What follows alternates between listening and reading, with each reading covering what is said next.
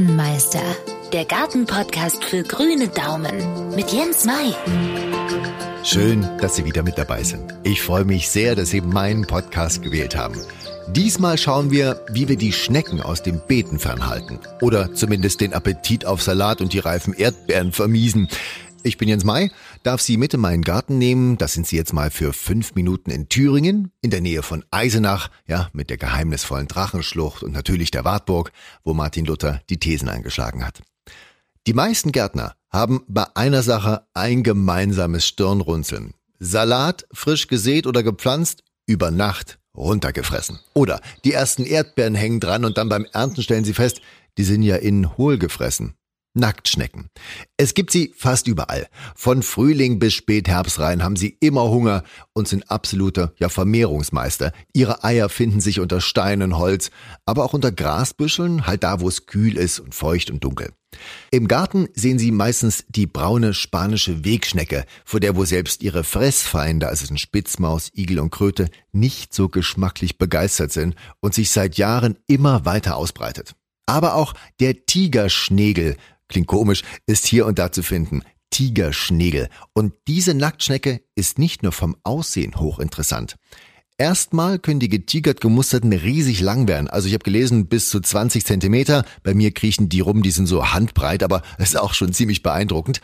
Und dieser Tigerschnegel ist unser Gartenfreund, denn er frisst die Eier der anderen Nacktschnecken und sogar die Nacktschnecken selbst. Das habe ich schon selber beobachten können. Von daher haben Sie solche Tiere bei sich im Garten unbedingt in Ruhe lassen. Jetzt, was für Mittel helfen gegen gefräßige Nacktschnecken im Gemüse oder Erdbeerbeet? Viele kennen ja diese Bierfallen oder haben es schon mal gehört, der Geruch von Bier wirkt wie ein Magnet bei den Schnecken. Man nimmt also so einen alten, tieferen Becher, gräbt ihn so ein, dass der Rand so ein bisschen über dem Erdboden steht, damit nicht unnötig andere Krabbler in den Becher fallen und im Bier ertrinken.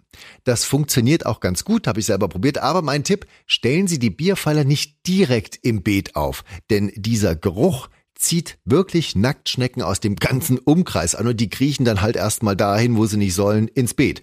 Deshalb mein Tipp, den Becher lieber ein Stück weit weg vom Beet in Position gebracht, das ist besser. Was hilft noch gegen Nacktschnecken? Kaffeesatz. Das Koffein da drin vertragen die überhaupt nicht. Also deshalb, wer gerne Kaffee trinkt und dankenderweise keine Kapseln verwendet, einfach immer rund um das Beet schütten. Die Schnecken schreckt das ab, kriechen da nur ungern drüber, aber die Bodenlebewesen in der Erde sind hellauf begeistert und sorgen für die Zersetzung und damit eben für die Bodenverbesserung auch. Ach ja, ihr Salat kann natürlich dadurch auch in Ruhe wachsen. Aber in unserer Trickkiste gegen Nacktschnecken, da haben wir noch mehr. Holzbretter ist mein absoluter Tipp. Hier nutzen wir einfach das Verhalten von denen aus. Denn wenn es tagsüber warm und trocken ist, verkriechen sich die Nacktschnecken gerne in der Nähe von ja, ihrem Schlaraffenland, also unserem Beet.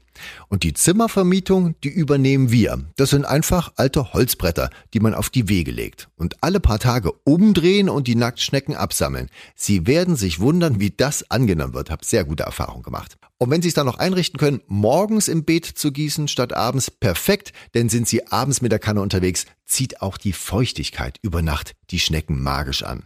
Also nochmal zusammengefasst, wie halten wir die Nacktschnecken im Garten in Schach? Bierfalle, der Tigerschnägel, Kaffeesatz, Holzbretter und richtiges Gießen. Jetzt noch was zum Kleinwissen für nebenbei. Haben Sie das Glück und in Ihrem Garten leben Glühwürmchen, so Mitte Juni sieht man die mit ihrem geheimnisvollen grünen Leuchten, die machen sich auch an die Nacktschnecken ran. Und das, was da fliegt, sind die Männchen. Die Weibchen, die können nicht fliegen, die leuchten am Boden. Und die Larven der Glühwürmchen, die sind gefräßig. Die folgen der Schleimspur der Schnecke und die fressen die auf.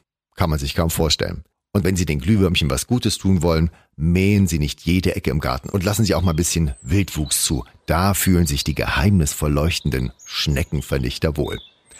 Ich freue mich, dass Sie diesen Podcast bis hierher gehört haben. Sage Dankeschön und freue mich auf das nächste Mal.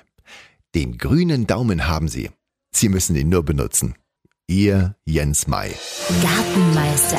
Jens Mais Gartenpodcast. Für Ihren grünen Daumen. Jederzeit zu hören. Überall, wo es Podcasts gibt.